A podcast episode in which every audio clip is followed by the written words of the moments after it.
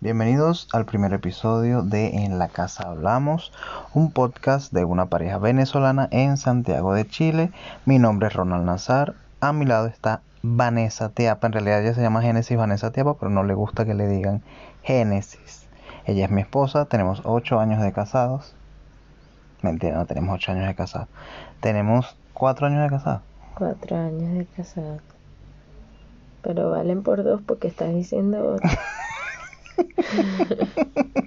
Bueno, Vale el doble. la, la conversación de hoy, el tema de hoy va a ser acerca de si en una relación es necesario que cada uno ponga el 50% de su esfuerzo y que el otro coloque el otro 50% de su esfuerzo, Ese no es el tema. ¿no? No, de- no sé de qué estás hablando. Entonces, ¿qué? No, pero es en. Dale, dale, dale, sigue. Pero amor, si te, te lo repetí como 50 veces. Pero no me acuerdo cuál es. dime. ¿Cuáles son las situaciones en una relación de pareja en las que se deben distribuir el esfuerzo 50 y ¿Y 50? qué fue lo que yo dije? Que si en mismo. una relación de pareja cada quien debe dar el 50. Pero es que eso es, ¿no? Pero eres un mediocre. Tienes que poner el 100% de tu esfuerzo. Pero estamos hablando de 50... No me vengas tú con, cuenta, con cuenta chimba. O sea, si, si tú y yo nos estamos mudando, por ejemplo, es una situación, uno no se, no se vive mudando todos los días de- en una relación. Uno se muda, bueno, Pero ¿por qué metiste una mudanza en esto? Estamos hablando pero del déjame 50% no del... pero déjame hablar, te digo. Déjame escuchar, Escúchame, escucha tú lo que hablar. tienes que hacer. Escúchame. Si estamos en una mudanza, o sea, eso es una situación específica. Cada quien debe poner el 50 Ajá. para que, o sea, para arreglar la casa, por ejemplo. Ok, eso yo lo entiendo. Pero Cuando ¿qué? nosotros nos mudamos la primera vez, ¿qué hiciste tú? Pagar. No, ¿qué hiciste tú, Ronald Alejandro? Sacaste el play, sacaste el televisor, te pusiste a jugar para estrenar la vaina, el cuarto. Para y eso estrenar no es lo que se hace cuando casa. la gente se muda. que tenía que desempacar el montontón de cajas, había que pintar, limpiar. Y al final no lo hice. No, ¿Cómo que no? ¿Cómo que no que no lo hiciste? ¿Y quién lo hizo tú? Lo hice yo con mi tía. Pero es que tu tía quería hacerlo. O sea, mi tía no quería hacerlo, mi tía simplemente quería que no lo hiciera yo sola y ella me estaba ayudando. O sea, tú me estás diciendo que yo no hice nada. No sacaste el play del televisor. Bueno, pero hice algo. Ajá, pero, Ese play no se podía quedar ahí. ajá, pero eso ni siquiera nos menos. beneficiaba a los dos. ¿Cómo que no? ¿Tú no viste televisión después? O sea, que hicieras eso en ese momento. Ajá. Eso no nos beneficiaba a los dos, lo- a los dos nos beneficiaba alistar, digamos, la casa lo más pronto posible. Ok. Pero igual estuvo lista la casa. No entiendo cuál es el reclamo. Ya han pasado como poco tiempo después de Como eso. dos mudanzas más. Sí, exactamente. Nos mudamos de país y toda vaina. Bueno, pero te lo quería decir. No, mentira, o sea, no era que te lo quería decir, era que quería Sí me lo querías decir porque si no, no me lo diera. Bueno, pues existía el ejemplo y yo simplemente lo expuse ya. Qué bolas tienes tú, ¿no? Bueno, en fin. El tema de hoy entonces, ¿cuál? Pero me estás No saboteando. te estoy saboteando, es en serio, ¿no? Claro que sí. Ok, ya. Ok, te planteo o te pregunto. ¿existe algo en lo que, una situación específica en la que tú pienses y pienses y te, te- o sea, te, te preguntes a ti mismo y que, porque yo tengo que hacerlo todo? Pero es que yo lo hago todo. ¿Pero que, de qué estás hablando? Aquí yo hago todo. Trabajo, llego, estoy con los niños, los duermo, los despierto. ¿Qué es eso? Claro que sí. Les doy teta. ¿Qué te Pero bebé, no te lo estás tomando en serio. No, si me lo estoy tomando en serio. O sea, a ver, ya, en serio. Ya, en serio, ¿en algún momento has pensado, yo no tengo que hacerlo todo, o sea, hacer esto específico yo solo, que, que Vane haga la mitad y yo hago la otra mitad? Mm, Bueno, tipo la gente que se divide la cuenta en las citas. pero es que ya. Por eso- ejemplo, tú est- no estás a favor o en contra. Yo soy feminista. Me parece que estoy a Sí, favor. tú aceptas, lo, tú aceptas las, las pagadas y los regalos bastante bien. Sí, sí, me parece que eso es parte de, de la igualdad. Es parte de la igualdad. Eh, y mira, ¿qué situación me parece que sirve para que cada uno ponga su parte, digamos? Mm, es que en realidad lo que yo creo es en que cada quien en la relación cumple su rol. Más allá, ya hablando en serio, más allá de, más allá de que, de que tú tengas que poner algo o yo tenga que poner algo, si ya nosotros somos una pareja que está consolidada, que tiene tiempo, que hemos pasado cosas y no sé qué, ya cada quien sabe qué es lo que tiene que hacer. Sí, pero yo creo que eso, eso te lo puedo comprar, pero funciona más como en la dinámica del día a día. De yo sé que me tengo que levantar a hacer esto para ti, para ambos o para los niños en, en X casos. Bueno, no todas las parejas ¿Sabes tienen qué es lo que pasa? pero existen personas y las conozco que ni siquiera cocinan en conjunto. O sea, Bueno, pero no es que cocinen juntos, Pero es que eso de sino que no cocinen para dos. Sí, pero eso de cocinar en conjunto es algo que muchas parejas hacen y otras parejas ni siquiera, ni siquiera, ni siquiera, ni siquiera se les pasa. O sea, Sí, por eso te digo lo de los roles. Creo que, creo que no me expliqué bien. Nunca te explicas bien. Creo que no me expliqué bien esta vez. Me refiero a no cocinar juntos, ambos los dos, estando en la cocina, sino que si yo voy a cocinar, cocino para los dos. Yo conozco Coño, parejas obvio. que no. O sea que, bueno, cada quien se hace lo suyo. No, bueno, pero eso ya es el, el- el nivel más alto de la marditez. O sea, si tú, sí. si tú vives con alguien y compartes la cama y, y, y son parejas, ¿por qué no puedes tú como mejor no. hombre, ya va, espérate, ¿por qué no puedes tú como hombre cocinarle a ella? A mí me encanta que tú me O, cocines. o porque tú como mujer no me puedes cocinar a mí. O sea, en realidad es un apoyo. O sea, Sí, pero bueno, no sé. A lo mejor si no cocinan, si no, disculpa, si no comen el mismo menú. Ah, bueno, pero esos son casos especiales de que Por uno tenga una dieta por, por algo. Claro. Pero- Cuando yo hago los días veganos, cuando hago los días sin carne. La hipocresía de los días veganos tuyos. No son la hipocresía, Son son, una hipocresía increíble. Una introducción a O sea, Para que en la igual- noche te estés comiendo dos brownies. No, bueno, pero... Eso es en los días sin carne, no en los días veganos. No los días Porque, sin brownie. no, porque el brownie tiene huevo. Qué mal. Ya, pero ajá, igual. Yo hago lentejas para mí, solo lentejas. Y siempre tengo que hacer otra comida para ti. Pero es que no me vas a dar solo lentejas a mí porque yo tampoco soy. ¿Qué soy yo? Un- Nada, bueno, no sé, ¿Qué yo como soy? solo lentejas. Pero tú, porque a ti te gusta, a mí no me gusta solo lentejas.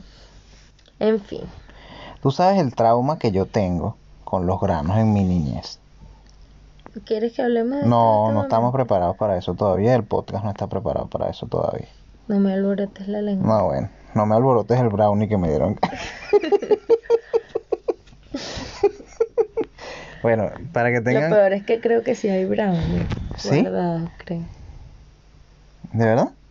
Ujú. ¿Es ¿Será que paramos y...? No, ¿sabes qué te guardé? Unos cupcakes. Ah, Pero eso no viene al tema. No, no, no nos vamos a desviar tanto del tema. Ajá, en fin, ya yo creo que cuando una relación está completamente madura, ya hablando en serio, uno puede tomarse libertades de a veces a veces ni siquiera uno necesita preguntarte o por lo menos yo necesito yo no necesito ya preguntarte si tú estás bien porque yo por lo general me doy cuenta si te pasa algo Sí. eso lo dan las relaciones no nos ojo antes de que la gente empiece ¿y qué se debe hacer? no nuestra relación ha pasado por etapas y cosas difíciles. Sí.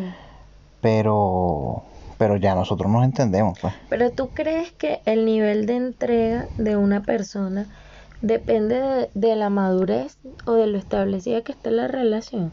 Porque hay gente súper intensa que lo da todo. Pero se le acaba el amor en seis meses. Bueno, Yo no. Mira, el enamoramiento dura seis meses. Si después de esos seis meses. yo no estoy de acuerdo con No, yo sí estoy de acuerdo con eso, pero eso es otro tema. Eso es otro tema para otro día. El tema de hoy es el que tú expusiste que ya se me olvidó. ¿Cómo vas a decir? Ya se, ya se me olvidó si nunca se te, nunca lo recordaste. bueno, ya se me olvidó lo que dijiste. pues. nunca se te grabó. Ajá. Pero en una relación, para que pueda funcionar, uno tiene que probar qué es lo que le funciona.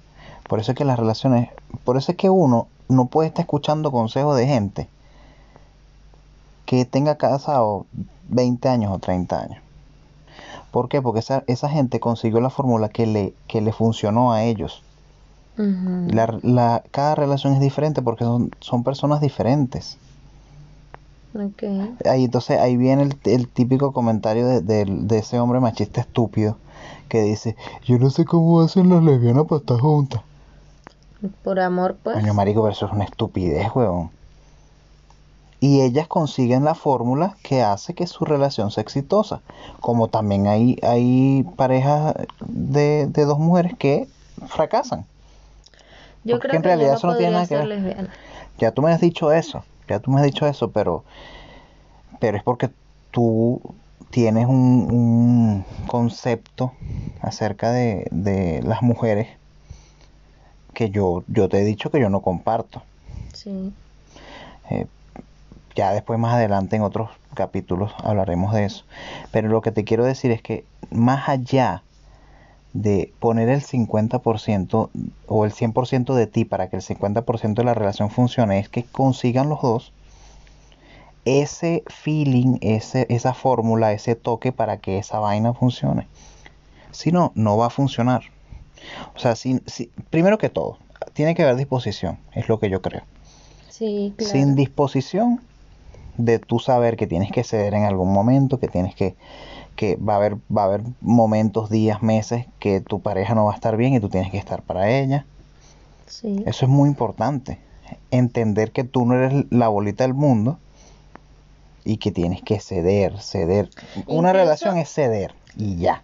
Incluso hay días que, que no es que yo no esté al 100 o en mis 50, por decirlo así.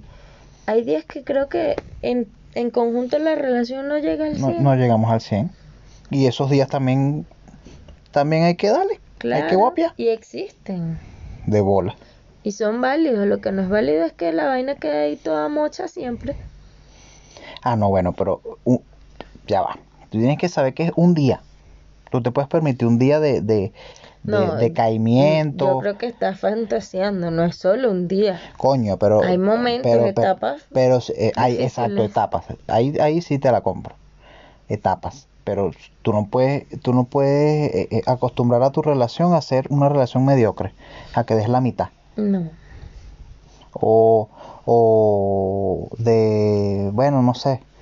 No sé, tantas vainas que pueden pasar en una relación. Yo creo que en términos financieros sí funciona muchísimo más eso del 50 y 50. Tomando, tomando en cuenta, claro, que hay personas que, que la brecha salarial entre, entre una pieza de la pareja y la otra es bastante, es amplia, no sé. Que yo gane, por ejemplo, un millón quinientos mil pesos y tú ganes 500. Que eso es en realidad lo que pasa en esta relación. Y, ajá, y ah, para, por ejemplo, para comprarle algo a los niños, Mm. si es alguien que no tiene niños, como la mayoría de las personas, eh, nos vamos de vacaciones. Nos vamos de vacaciones y cada quien tiene que pagar la mitad de lo que salga el costo del viaje. A mí me parece eso justo. Es justo, pero eso no pasa.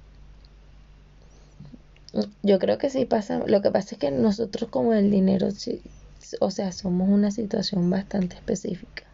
Sí, es verdad. pero es porque los niños se llevan la mayor parte. Sí, es porque de verdad que tenemos par de chupasangre. Pero yo creo que sí pasa.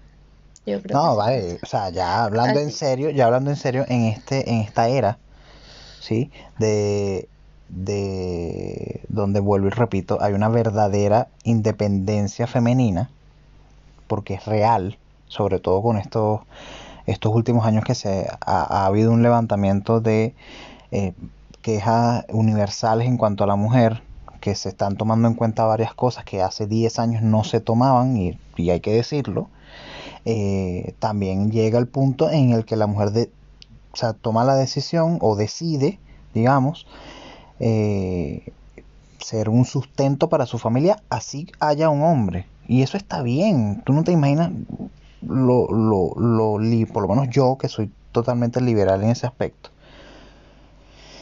eh, lo, lo liberado, valga la redundancia, que uno se siente. O sea, de, de- de genial que, que, que la persona con quien tú estás puede tomar ese tipo de decisiones, puede, puede hacer ese tipo de aportes, porque coño, sea, es complicado también uno encargarse de todo, y más en estos tiempos, y más en estas circunstancias, y más en inmigración. O sea, es, es jodido. Sí, pero yo creo que, Pero volvemos a lo o sea, mismo. ¿cómo te Si funciona, si funciona, que, Exacto, que una porque persona sea el sustento de la casa, va, va a funcionar. Y eso no crea, o sea, espérate. Porque, en- por lo menos, poniendo este caso, ponte que una persona gane mucho, eh, sea quien sea, hombre o mujer, una persona gane mucho, pero el, pero el sueldo de la otra persona, que puede ser un sueldo base, que puede ser un sueldo un poco más del base, se utilice para los ahorros. Eso igual es un aporte para los dos. yo creo que ahí depende del grado de compromiso de las personas. Y del grado de de las confianza. parejas y del grado de confianza, claro que sí, porque no todo el mundo confía el dinero. Hay muchísimas personas que Yo por lo menos tú sabes que, que soy súper jodido con el dinero. hay muchas personas que no están de acuerdo con las Súper cuentas con mancomunadas, por ejemplo, eh, parejas que se casan con, Con acuerdos con prenupciales. acuerdos prenupciales. Que by the way, háganlo. Sí, yo creo que Sí. Yo creo, ya estoy pegadísima con el yo creo, pero a mí me parece que deberían ya las personas que se casen, o sea, la ley ya debería establecer un prenup fijo. O sea, no es que, mira, cuando yo me voy a casar y necesito conseguir un abogado para que me haga un acuerdo Un prenupcial. No, a mí me parece que eso debería ya establecerse. Como por ejemplo, cuando, cuando nosotros nos casamos, había un, un listado de requisitos y, Ujú. habi- y después nos entregaron con las actas como que las cosas que iban a cambiar a partir de ese momento porque estábamos casados. Ok. A mí me parece que eso debería hacerse ya. Pero obligatorio, dices tú. O- sí, que sea parte de No, la ley. yo creo que, yo, claro, es yo creo que ya hacerlo porque- obligatorio, ya hacerlo obligatorio es el cague. Claro, es, es un cague porque se supone que eso debería ser como es opcional, solo que ni, ni el hombre ni la mujer deberían verlo como una falta de respeto o como una falta de confianza. A mí me parece que es como, no es una falta de confianza, es que esto que yo tengo ya era mío antes de ti. ¿Sí? Exacto. Y, y no, es, no es una falta de confianza, sino que nos vendieron mal el tema de que yo tengo que compartirlo todo contigo. Y en realidad no es así. Es que el punto al que yo quiero llegar sí es un poco, digámoslo, medio ofensivo, porque hay personas que se casan y ya han, han estado divorciados. Exactamente. Hay personas que se casan, es decir, Antes que de casarse, han estado hay una vida. divorciados, Hay una que han estado divorciados y, y quedan pagando una pensión, Ujú. la pensión alimenticia. Pensión alimenticia, claro. Eh, hay personas que se casan y ya tienen hijos con otra persona, O otras con su cargas. expareja, otras Puede ser cargas, otras cargas. otras, ajá, otras cargas familiares. Y tú no puedes llegar a, no, es que yo ahora soy el esposo, Yo ahora soy el esposo y ajá, yo tengo toda la potestad de mandar ahí en esa plata, en ese patrimonio, en lo que sea. No, a mí no me parece, no estoy de acuerdo. Porque como tú dices, antes de casarse había una vida. Entonces, no quiere decir que yo no vaya a compartir contigo, que yo no O vaya que tú a no te lo generar merezcas. contigo, que yo no vaya a creer contigo. No es que incluso, ¿por qué merecerlo? Pero es que, O sea, tú mereces tú, pero lo- tú mereces lo que, va a haber nazca, ahora. Ajá, lo que me nazca que- ahora contigo. rata. Pero tú no mereces Lo nada que te- lo que de me- lo que ya yo haya hecho. Pero lo que me nazca es demasiado. O sea, espérate, Pero- lo que me nazca es como agarra estas obras ahí, tampoco. No, no es estas obras, es empezar de nuevo con esta persona. Y si yo tengo cinco casas Esas son y me compro casas. la sexta para vivir con mi nueva, Ya, con mi nuevo eso esposo, sí se divide. Esa. La casa, la se- la sexta. sexta, ok. Pero déjame quitar mis otras cinco casas, porque Sí. ¿qué sabes tú si yo tengo cinco muchachitos y, y cada casa va para cada muchachito? Sí. Entonces vengo, me divorcio de ti, ¿tú vas a dejar sin casa a mis muchachitos? No. ¿Qué ha pasado? ¿Qué ha pasado? Yo, Y, yo, y sabes yo que tengo un también cuento pasa cercano. que hay muchísima gente que se ha dejado hace 20 años y no se divorcian. Sí. Pero y eso, entonces en esos 20 años yo estuve con otra gente, yo tuve hijos con alguien más, no sé qué, y no, no me divorcié nunca de la persona de la cual me separé hace Mm. 20 años. Y ajá, llegó el momento de divorciarme. No, no vengas tú a estar queriendo formar parte de lo que yo en estos 20 Sí. años he, he hecho. es verdad, tienes toda la razón. Entonces yo, yo creo que la ley, lo que pasa es que es complicado porque aquí la ley cambia mucho, Y bueno, depende en el lugar en el que te encuentres. sí, es verdad, eso, a para- eso iba. Para que, hay- para que eso se ponga mm, globalmente de, de acuerdo, como quien dice, es Sí. difícil. Pero es mi pensamiento. Ok.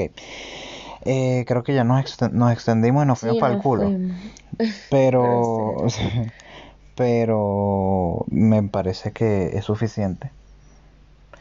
Me parece que el primer capítulo de nuestro, nuestra aventura llamada En la casa hablamos eh, estuvo bastante variado. De repente sea un preámbulo a lo que vamos a hacer cada semana, puede ser. Cada tres días o cada vez que nos, nos dé la gana. No pero ¿por qué el desorden? Eh, porque es que yo, tú sabes que yo soy desordenado. Tú sabes que yo soy desordenado y así, así estás conmigo. Y así que, Y así, dilo tú, dilo tú, que no te dé pena. Dilo. ¿qué? Dilo, así pues. que, no, sí, así estoy contigo. Ah, qué bueno que, qué bueno que lo estás diciendo así de esa manera, tan fuerte. Estabas un poquito lejos del micrófono, pero Fuerte y claro. fuerte y claro. Bueno, eh, les, reco- les, rec- les recordamos que vamos a estar saliendo por lo menos una vez por semana, que nos pueden escuchar por Spotify, por Spotify. eh, que mi nombre es Ronald Nazar, el de mi esposa es Génesis Vanessa Tiapa. Vale, me llamo yo. Lo que pasa es que la gente agarra mucha confianza. Génesis Vanessa Tiapa, se llama ella. Y que mis redes sociales son arroba Ronald Nazar R y redes Arroba sociales. Vanetiapa. Eso era todo. ¿Sí? ¿Y qué tanto? ¿Tú tienes Twitter? Sí, Dilo. es Vanessa Tiapa T. ¿Y por qué no tienes un mismo user para Instagram y para Twitter? Porque yo en Twitter soy otra persona. Ah, eres otra gente. persona. Eres transgénero en Twitter, No, soy grosera. pero eres grosera en todos lados. Claro que no en Instagram no soy grosera, ni en Facebook tanto. Eso es lo que ve mi mamá. Exactamente, porque tu mamá te chismosa el Twitter, el, el Instagram. Exactamente. Pero ella no ve las cosas que yo pongo en Twitter. Porque si no te fuese llamado para formarte un peo. ya, chico. Ya, se acabó. Bye, ya, se acabó. Ya. Chao. Chao.